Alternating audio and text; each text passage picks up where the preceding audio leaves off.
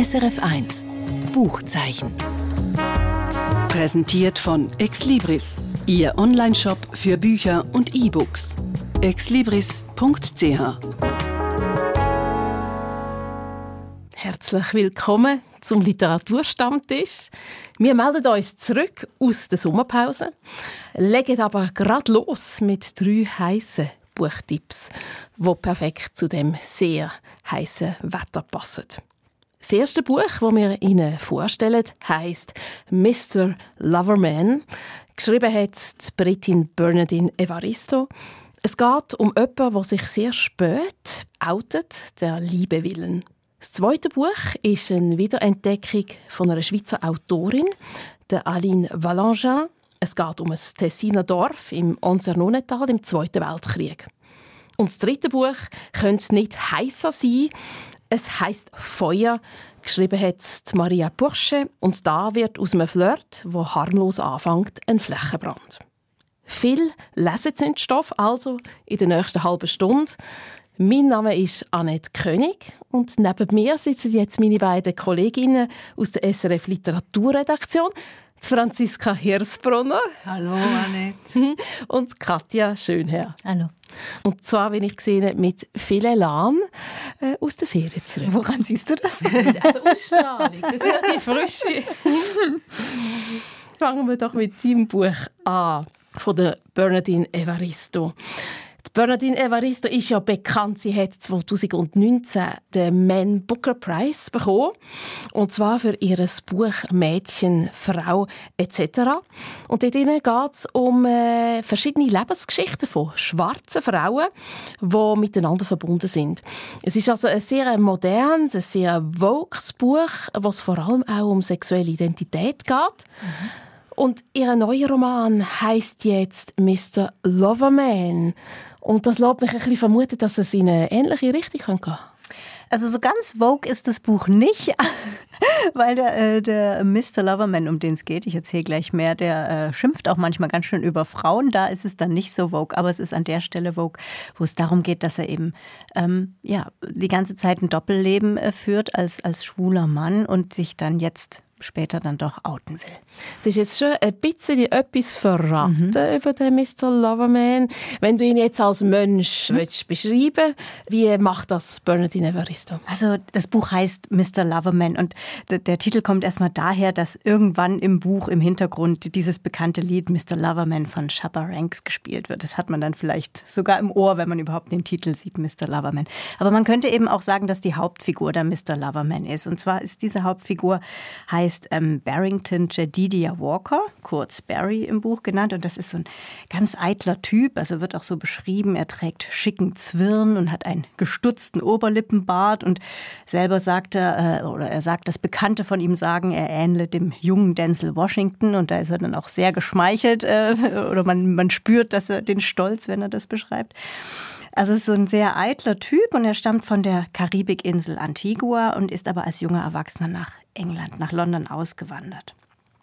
Und inzwischen ist er 70, ja, und man kann sagen, er steckt in so einer Later Life Crisis. Also das kommt relativ am, am Anfang schon von diesem Buch, dass er sagt, er sehnt sich zurück nach der Zeit, ich zitiere, als die Kraft des eigenen Pissestrahls Backsteine verschieben konnte, und zwar aus vollen zwei Metern Entfernung. Also es, es ist eigentlich auch ein, ein Buch über das Altwerden. Genau. Also es geht wirklich auch, ich habe den Begriff noch nicht ge gekannt, aber es geht wirklich um so eine Later Life Crisis. Also es, ähm, äh, nicht die Midlife Crisis, sondern die Later Life Crisis der ist eben jetzt so Mitte 70 und merkt so langsam, ja, es funktioniert alles nicht mehr so gut und viel Zeit bleibt mir wohl nicht mehr. Und deshalb hat er beschlossen, er will jetzt sein Leben aufräumen. Und das Leben aufräumen bedeutet, er will seine Frau verlassen und endlich offen mit seiner Jugendliebe zusammenleben, nämlich dem Morris, mit dem seinem Jugendfreund, der ist damals auch mit äh, aus der Karibik ausgewandert. Mit dem hat er all die Jahre eine, eine geheime Affäre geführt und jetzt fasst er den Entschluss, das öffentlich zu machen und sich von seiner Frau zu trennen. Sag mal, also äh, du hast ihn jetzt so geschildert als ähm, eben so ein Bo und ähm, ein bisschen narzisstisch, aber ist denn die Entscheidung, ähm, ich trenne mich von meiner Frau und ich ähm, oute mich, ist das auch ein bisschen narzisstisch. Also mit dem könnte er sich ja wieder eine neue Bedeutung geben, oder? Jetzt ist er wirklich plötzlich so ein verrückter Mensch, der ähm das war der schon immer, so, so, ein, so ein verrückter Mensch. Also das finde ich noch interessant, dass das irgendwie eigentlich auch, wobei seine Tochter ahnt das schon, die, seine Töchter ahnen das schon die ganze Zeit, so die, die Frau eben nicht. Sie ahnt, dass er Affären hat und Seitensprünge, aber kommt nicht auf die Idee, dass äh, er die mit einem Mann hat äh, und nicht, nicht mit Frauen. Aber er hat schon Nein, er liebt Shakespeare.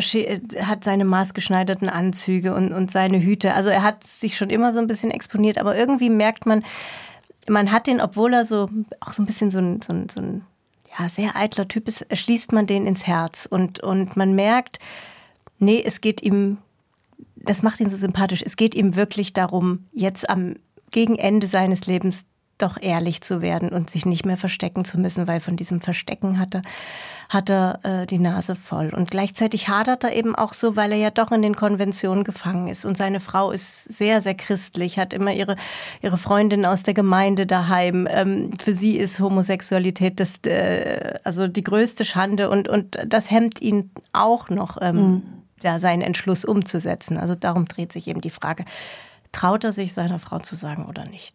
Jährlich ist ja das ja noch brutal für seine Frau auch. Kommt das, kommt das in dem Buch über? Wenn, wenn sie ja Jahre an der Nase umgeführt wird und so gezwungen praktisch in einer Beziehung zu bleiben, wo er ganz eine andere Ausrichtung will. Ja, es ist spannend, ist eben das, äh, wir lesen zwei Perspektiven in dem Buch. Es ist einmal aus der Perspektive von dem Barry erzählt und dann gibt es noch die Perspektive der Frau. Die ist stilistisch ganz anders äh, äh, gemacht, aber dann erfahren wir, dass eben die Frau auch ihr eigenes Leben hatte ne? und äh, auch ihr äh, nicht nur die weiße Weste und dass, dass sie vielleicht mehr Verständnis für manche Sachen hätte, als er denkt. Sie ist einfach wirklich sauer, aber schon die ganze Zeit, ohne dass sie weiß, dass er eigentlich äh, die ganze Zeit mit dem Morris zusammen war. Sie ist wirklich enttäuscht von diesem unglücklichen Eheleben und sie macht ihm eigentlich die Vorwürfe dafür, dass sie so viele Jahre unglücklich sein musste.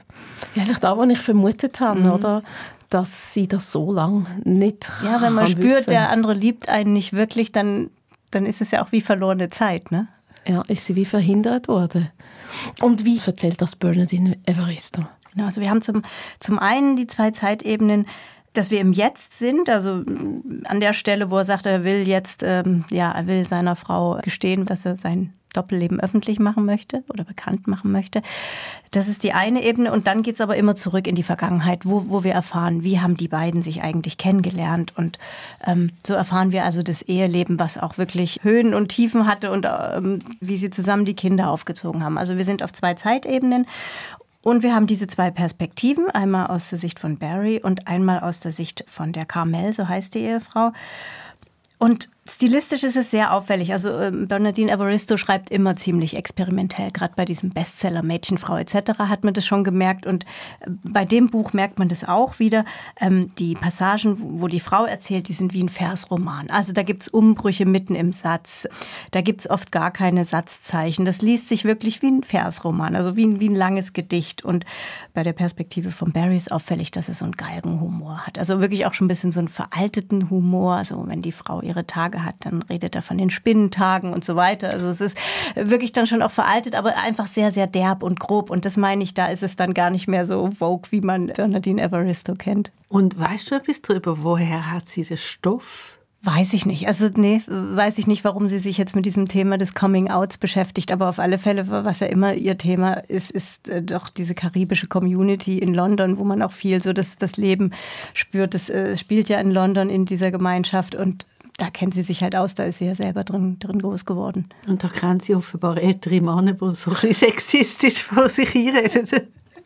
Ja, ich weiß gar nicht, ob das was von der karibischen äh, äh Spezialität ist. Sicher nicht, nein. Nein, aber eben die, die Spinntage, ich weiß gar nicht, wie es im englischen Original ist. Aber ja, würde man jetzt einer Figur, einer moderneren Figur als diesem 70-jährigen Barry wahrscheinlich nicht mehr in den Mund legen. Aber ich höre schon ein bisschen raus, es ist schon unterhaltsam zum Lesen. Es hat äh, einen gewissen Humor drin. Es ist, ist das eher tragisch oder erheiternd, die verschiedenen Perspektiven? Es ist erheiternd. Also wirklich auch wie da, über dieses, dieses Zitat mit der Kraft des eigenen Pissestrahls. Also er nimmt sich selber, so wie er auch über seine Frau oft herzieht, so sehr nimmt er sich auch selber auf die Schippe. Und gerade das Thema Altern, da hat Bernadine Evaristo wirklich lustige Bilder und der, der Humor überwiegt. Und dann diese, diese Frage, wird er sich trauen oder nicht, die trägt die Geschichte voran, sodass es spannend bleibt die Tragik stand für mich nicht im Vordergrund beim Lesen. Und dann hast du noch gesagt, das mit dem Versroman. Und das ist ja eigentlich nur in einer Perspektive mhm. eingelöst. Also was muss ich mir darunter vorstellen? Es kommt mir wie in den Sinn, dass es vielleicht so etwas von einem Gedankensturm hat. Ja, es ist auch noch in Du-Form geschrieben. Das kommt noch dazu. Also, in, also wie als würde die, die Frau, die Ehefrau zu sich selber reden in Du-Form man muss sich da beim Lesen auch ein bisschen dran gewöhnen. Das dauert ein paar Seiten, bis man überhaupt kapiert hat, aha, jetzt, jetzt redet die Frau und das ist, äh, das ist ihre Sicht. Aber damit hat sie eben die zwei Figuren stark voneinander abgegrenzt. Das ist ja so ein Krisenroman. Also man hat, eben, normalerweise kennt man so ein bisschen die Midlife-Crisis, Krise vom mittleren mhm. Leben. Jetzt ist es hier in einer Krise vom älteren Leben. Gibt es etwas, wo du daraus hast können ziehen für dich? Es ist gleichzeitig ein ganz schöner Liebesroman, weil man einfach merkt, dass er diesen Morris, wenn die zwei, also seinen Jugendfreund, mit dem er diese lebenslange Doppellebensaffäre führt, wenn die zwei zusammen sind, merkt man einfach diese Intimität, wie die sich kennen, wie die gegenseitig ihre, ihre Laster kennen und sich aber so sein lassen, wie sie sind das fand ich das Herzerwärmende, weil man merkt einfach, die beiden reiben sich nicht aneinander auf, sondern die, die haben sich einfach so gern, wie sie sind. Jetzt ist Bernadine Evaristo ein dafür bekannt, dass sie manchmal Figuren plakativ zeichnet, also so ein bisschen Klischee bedient. Ja, aber das nimmt man bei dem Buch hin. Also das, das ist schon so bei diesem Typen, der da äh, Shakespeare liebt und äh, äh, eben seine Anzüge maßschneidern lassen lässt, aber man nimmt das hin, das, das, das passt zum Buch, das, das fügt sich da in diesen Tonfall ein. Man ist mit Vergnügen. Mhm. Das also zum Buch Mr. Loverman von der Bernadine Evaristo. Das Buch hat 330 Seiten und es ist im Tropen Verlag erschienen. Jetzt kommen wir zu einem ganz anderen Buch. Also ein ganz anderer Ort, ein anderes Thema, eine andere Zeit. Franziska Hersbrunner, du bringst uns eine Autorin mit aus der Romandie, so viel, so viel weiß ich über sie, aber sonst weiß ich gar nichts von der Aline Valenchon. Wer ist das? Genau. Darf ich gerade zuerst noch etwas ganz anderes sagen? Es sind zwei sehr verschiedene Bücher, aber wenn ich dir jetzt, Katja, so zulasse, was so ähm, das Reden, ähm, Dialog und so weiter und Monolog anbelangt, dann denke ich, da gibt es eine totale Parallele, weil das Buch, das ich mitgebracht habe, da von der Grenze, ähm, schaut den Leuten wirklich sehr aufs Maul und ähm, ist voller super witzigen Dialog. Also, die Aline Valanchin ist einmal eine ganz berühmte Frau aber Mehr als Stunde genau, aber sie ist ein Weile her. Ähm, sie ist 1889 in der Romandie auf die Welt gekommen. Ihr Großvater ist der einzige Friedensnobelpreisträger von der Schweiz, der Elie Ducomin. Und das hat sie wirklich tief geprägt. Also die, die ganzen Auseinandersetzungen, die sie schon als ganz kleines Mädchen kennengelernt hat, um Friedensbewegung und so weiter. Und sie ist dann später nach Bern gezügelt und dort in die Schule gegangen und von Bern auf Zürich und hat einen ebenfalls sehr bekannten Mann geheiratet, der Wladimir Rosenbaum. Das ist ein ähm, jüdisch-russischer Starjurist gewesen. Der ist wirklich sehr, sehr wichtig gewesen. Der hat sogar mal den Friedrich Klauser verteidigt, wie er mit ihm in die Schule ist. Und die zwei sind das Glamour-Paar in Zürich gewesen, so von den 1920er Jahren. Die haben äh, 1917 haben sie geheiratet und haben eine offene Ehe vereinbart und haben das wirklich durchgezogen. Und ähm, in ihrem Salon also ist irgendwie der Joyce und ausgegangen und Aline Valanchin hat beim CG Jung äh, Analyse gemacht, also eine Lehranalyse und sie ist eine super Pianistin und hat sich dann aber durch einen dummen Haushaltunfall die Hand kaputt gemacht und hat dann immer noch auf sehr hohem Niveau können schreiben, aber nicht im Konzert. Und sie ist zusammen mit ihrem Mann sehr politisch engagiert gewesen und ähm, hat relativ früh schon auf den Zweiten Weltkrieg reagiert, was er ja auch hat müssen und wollen als russischer Jude. Und sie sind dann zusammen ins Tessin, so vorübergehend, so halb vorübergehend und halb nicht ins Tessin gezogen, ähm, in unser Nonital auf Gomologno. Das ist das zweitletzte Dorf von dem Tal und das Tal ist ja also grenzt ja wirklich unmittelbar an Italien. Also es ist dann also zwischen ihnen beiden, dem Ehepaar, dann ein bisschen schwierig geworden, auch wegen äh, politischem Engagement, also so wirklich also gefährliche Sachen, die dann der Wladimir Rosenbaum hat angefangen zu machen. Ähm, und dann ist Aline Valenchin ein ganzes Weile praktisch allein in dem Palazzo gsi, wo sie gekauft haben in Gomologno und hat dort ganz viel nicht Flüchtlinge beherbergt, aber Kunstschaffende, Schriftsteller, wo ähm, also in irgendeiner Form Asyl haben in der Schweiz, aber natürlich völlig aufgeschmissen sind. Also es sind berühmte Leute da der Kurt Tucholsky zum Beispiel. Und dem hat man müssen hinten wie mit einem kleinen Bub.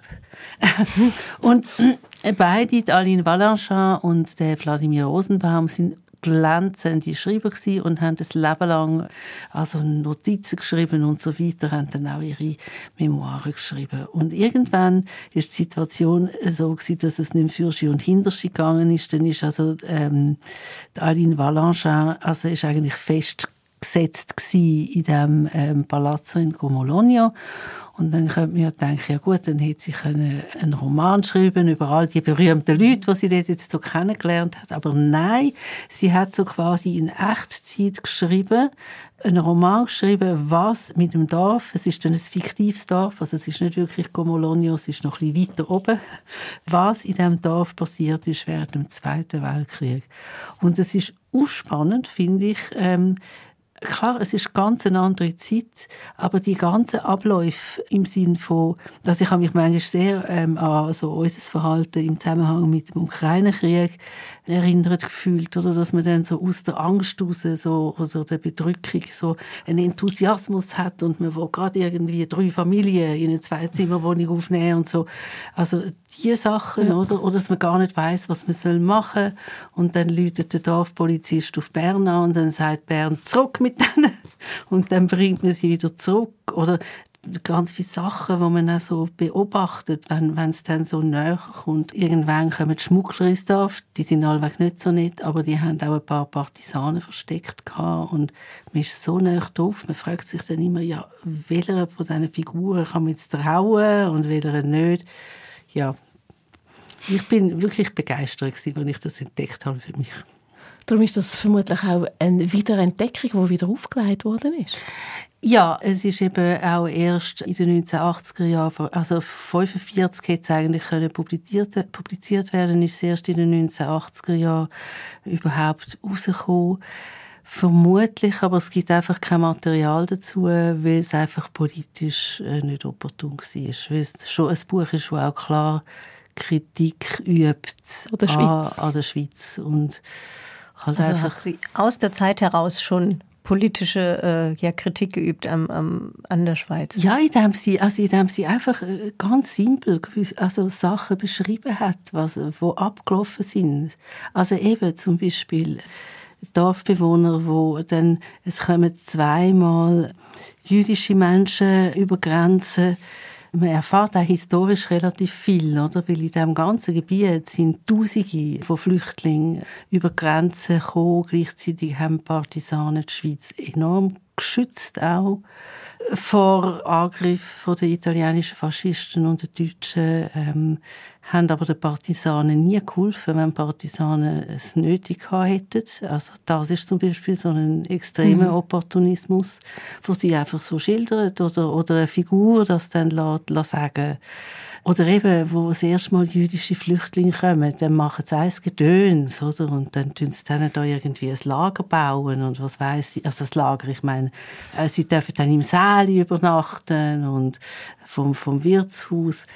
Und dann hat aber niemand irgendwie den Mumm und es gibt die Möglichkeit, zu sagen, die verstecken wir jetzt einfach sondern sie denken dann, jetzt fragen wir mal den Polizist und der Polizist läutet mal auf Bern an und Bern sagt zurück, oder? Und dann sagen sie, ah, das ist so schade und die Armen und also die, die so die kleinen Geschichten, nicht die großen großen. Und etwas anderes, wo man die Kritik auch sehr stark merkt, ist, ähm, also die Schmuggler bringen Reis ins Dorf und da entsteht so ein richtiger Reisrausch, weil die Leute dann anfangen, das Reis weiter zu verdienen. Und zwischendurch fragt schon mal einer, ja, woher haben ihr eigentlich den Reis, oder? Und, ähm, ah, ihr geht jetzt mit den äh, Preise rauf, weil ihre, eure Leute hungern. Aber wenn dann der Schmuggler irgend so etwas sagt, dann ist es, also man fragt nicht genau nach, oder? Es ist ja ganz klar, dass die Dorfbewohner irgendwelchen italienischen Menschen das Essen wegnehmen. Und einen Reibach machen damit. Auf dieser Ebene läuft es. Es ist also ein Zeitdokument, ein fiktionales Zeitdokument mhm. aus der Perspektive von der Autorin eigentlich verarbeitet die Rolle von der Schweiz, das Verhalten in einem kleinen Dorf, eine Analyse von einer Dorfgemeinschaft, mhm. Äh, sich im Ausnahmezustand mhm. Mhm. wiederfindet. Was hat dich denn besonders fasziniert? Ähm, also es ist eine besondere Gegend und ich kenne die und ich habe jahrelang nicht gewusst, dass Aline Valanchin gelebt hat. Das hat ähm, an der Villa, wo sie hatte, hat, es aber eine Plakette und irgendwann habe ich mal das Gefühl gehabt, ah, jetzt muss ich dem wirklich nachgehen. Mich fasziniert, also manchmal ist es fast ein bisschen, aber das klingt jetzt sehr übertrieben, trotz allem, ein Gothic Novel. Also sie kann unglaublich gut Stimmungen zeichnen, wo eben nicht einfach so nur so schnell abgeschaut sind, oder? sondern wo wirklich auch der aufgeladene Ort, das aufgeladene Tal, die aufgeladene Grenze, und das spürt man heute noch, an dieser Grenze ist es zu der einzigen Kriegshandlung gekommen, in der Schweiz während dem Zweiten Weltkrieg mit ganz, ganz viel Glück, aber als Ereignis grauenhaft. Und sie beschreibt das auch in ihrem Roman. Man spürt das merkt man manchmal, oder? Landschaften, die einem irgendwie so abhacken. Das kann sie so gut beschreiben und ich glaube, es hat schon damit zu tun, dass sie Psychoanalytikerin war und, und das wirklich das, das Nachdenken auch gelernt hat. Und auf der anderen Seite hat sie so eine feine, auch eine reizende Art, ähm, über die Dorfbewohner zu schreiben. Sie können es ja völlig von oben herab machen, oder? Sie ist ganz da jemand anders als die Leute, aber sie ist ganz nah da. Wie ist es denn dazu gekommen, dass das jetzt aufgelegt worden ist, noch einmal? 1992 hat der Historiker Peter Kamper eine Doppelbiografie geschrieben von der Aline Valanchin und Wladimir Rosenbaum. Geschichte zweier Leben heißt die. Und die finde ich spitze, weil man so viel über die Schweiz lernt, gerade äh, während dem Zweiten Weltkrieg, wo ich wirklich schlicht nicht gewusst habe. Und wie man ganz viel von den beiden kann lesen Und übrigens, Evelyn Hasler hat aufbauend auf ähm, der Biografie von Peter Kamber ähm, ihren Roman Aline oder die Erfindung der Liebe geschrieben. Das ist aber erst schon ein bisschen lang her, also 2000. Und ich glaube, es ist jetzt so eins nach dem anderen. Also es ist einerseits der Limat Verlag, wo eben die Doppelbiografie von Peter Kamper wieder aufgelegt hat und wo jetzt dies nach das ganze Werk von der Aline Valanchin wieder auflegt. Also man kann so in den Kosmos von der Aline Valanchin eintauchen mit dem 217-seitigen Buch «Dorf an der Grenze», erschienen im Limat Verlag. Das Buch hat uns jetzt gerade Franziska Hirsbrunner vorgestellt und das Buch am Anfang der Sendung meine Kollegin Katja Schönherr. Danke euch beiden, dass ihr die Bücher mitgebracht habt. und jetzt kommt noch wie immer der Buchtipp von mir. Maria Porsche ist eine junge Autorin aus Frankreich, die häufig mit Michelle Welbeck verglichen wird, weil sie über Menschen schreibt, die am Leben, an der Liebe und auch am Alter scheitern. Aber anders als der Welbeck schreibt jetzt Maria Porsche in sehr heiterem Ton. Also sie liest sich vergnüglich. Man ist nachher nicht völlig depressiv nach der Lektüre. Und äh, Feuer, so heißt jetzt ihre sechste Roman, der auf Deutsch erschienen ist. Und dort gibt es eine Heldin und einen Anti-Held. Die Lore, sie ist Mitte 40, attraktiv, eine Akademikerin, die gerne schwächelnde Männer hat, weil sie die auch retten kann.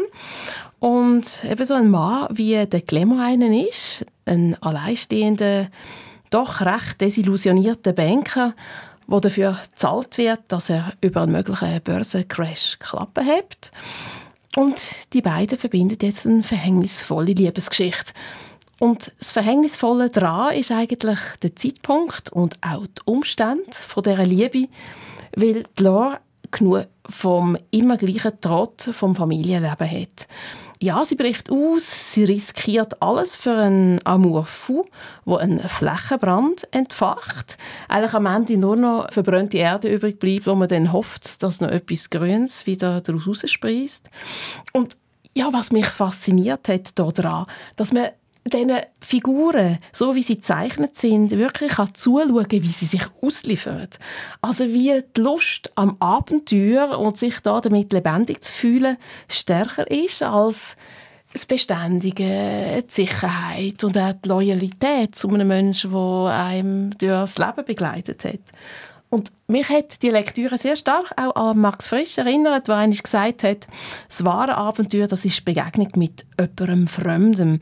Und das, was out of the blue passieren kann, äh, ja, wenn man sich darauf einlädt oder jemandem eben begegnet, der noch nicht einem selber voreingenommen ist, der einem total neu wiederentdecken kann. Und genau das führt einem jetzt Maria Bursche in ihrem Roman eindrücklich vor Augen. Dann eine Angabe zum Buch. Maria Bursche, Feuer. Das Buch ist im Luchterhand Verlag erschienen und hat 320 Seiten. Das ist es vom Buchzeichen. Mein Name ist Anne König. SRF 1 Buchzeichen.